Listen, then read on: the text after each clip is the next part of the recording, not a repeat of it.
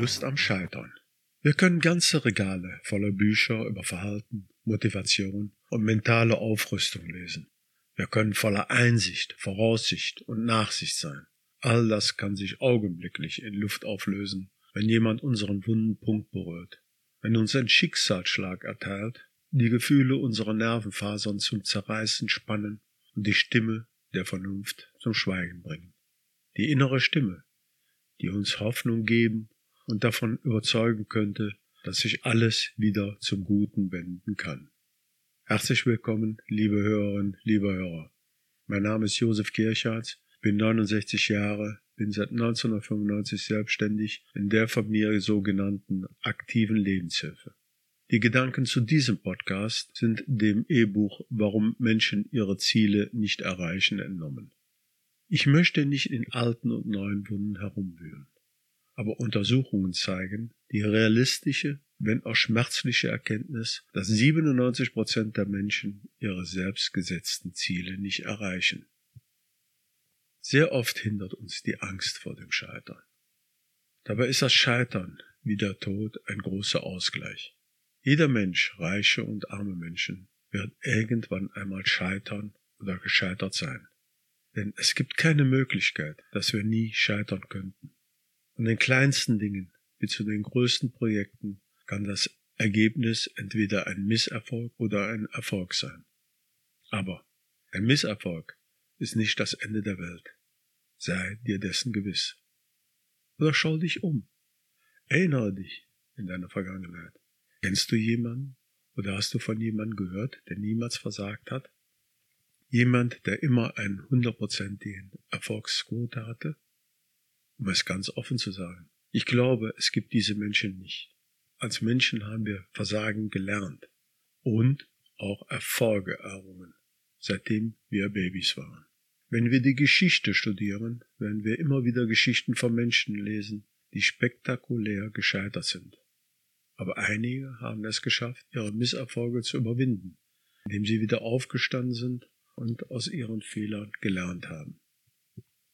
Manche Menschen haben erst in natürlichen oder von Menschen verursachten Katastrophen, die sie fast das Leben gekostet hätten, ihre Visionen und Lebenssinn entwickelt.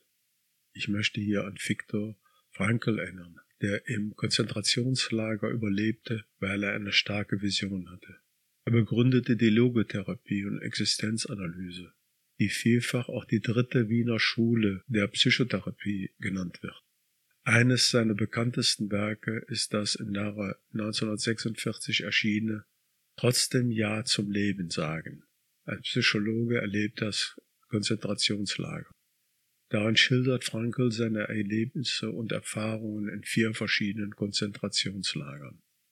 Sicherlich kann man das nicht mit einem Scheitern vergleichen.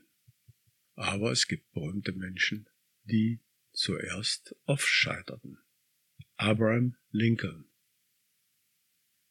Als er sich zum ersten Mal als Kandidat Politiker aufstellen ließ, fiel er kläglich durch. Als er sich als Geschäftsmann versuchte, machte er pleite und zahlte 17 Jahre die Schulden des mit einem Teilhaber verursachten Problems. Er verliebte und verlobte sich und seine Braut starb. Danach kehrte er in die Politik zurück, ließ sie als Kandidat für den Kongress aufstellen, wurde geschlagen, kandidierte für den Senat und wurde geschlagen. Eine Niederlage nach der anderen.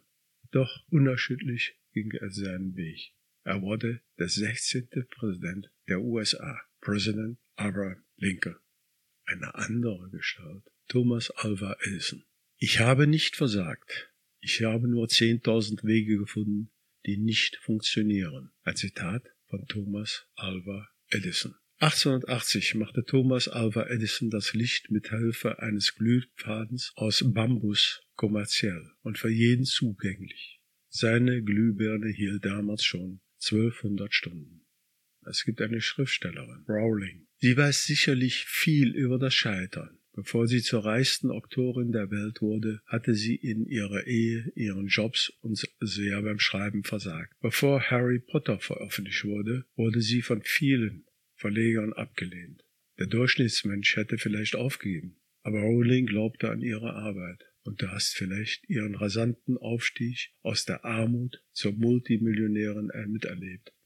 Aber wir wollen ja nicht alle Bestseller-Autoren oder sogar Millionäre werden. Ich glaube, viele Menschen wollen einfach nur ihre Vision umsetzen, egal wie klein sie ist.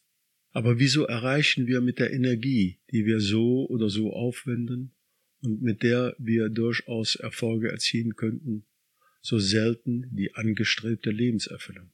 Wieso stellen wir uns immer wieder selbst ein Bein?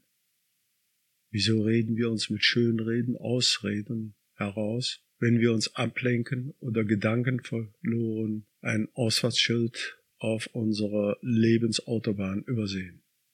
Ist es der innere Drang zum Scheitern? Ist es so, dass der Wille zum Scheitern Tag für Tag auch in deinem Leben sein Unwesen treibt? So abwegig es auf dem ersten Blick auch erscheinen mag, dass jemand ein unbewusstes Bündnis mit dem Scheitern eingehen will. Die Erfahrung zeigt, dass es wohl nur wenige gibt, die frei von diesen Anwandlungen sind. Der innere Drang zum Misserfolg ist nicht so offensichtlich.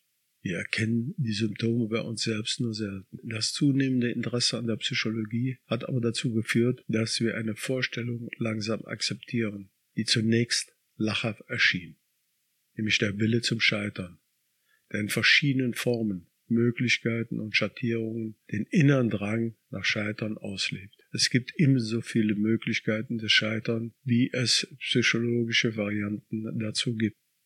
Du hast vielleicht eine allzu lebhafte Fantasie. Du stellst dir im Vorfeld vor, wie dein Leben aussehen wird, wenn du scheiterst. Denkst, dass alle hinter deinem Rücken reden werden, wenn du scheiterst. Wir erklären unsere Unlust, etwas anzufangen, mit den äußeren Umständen, doch die Jahre vergehen und die Unlust bleibt bestehen, so wie wir auf der Couch hängen bleiben. Eines Tages wachen wir auf und merken, dass sich die Unlust zu etwas Krankhaften befestigt hat. Wir können teilweise stichhaltige Gründe vorweisen, warum uns es nicht so gut geht, wie es uns gehen könnte. Willst du die wirklichen Gründe hierfür herausfinden?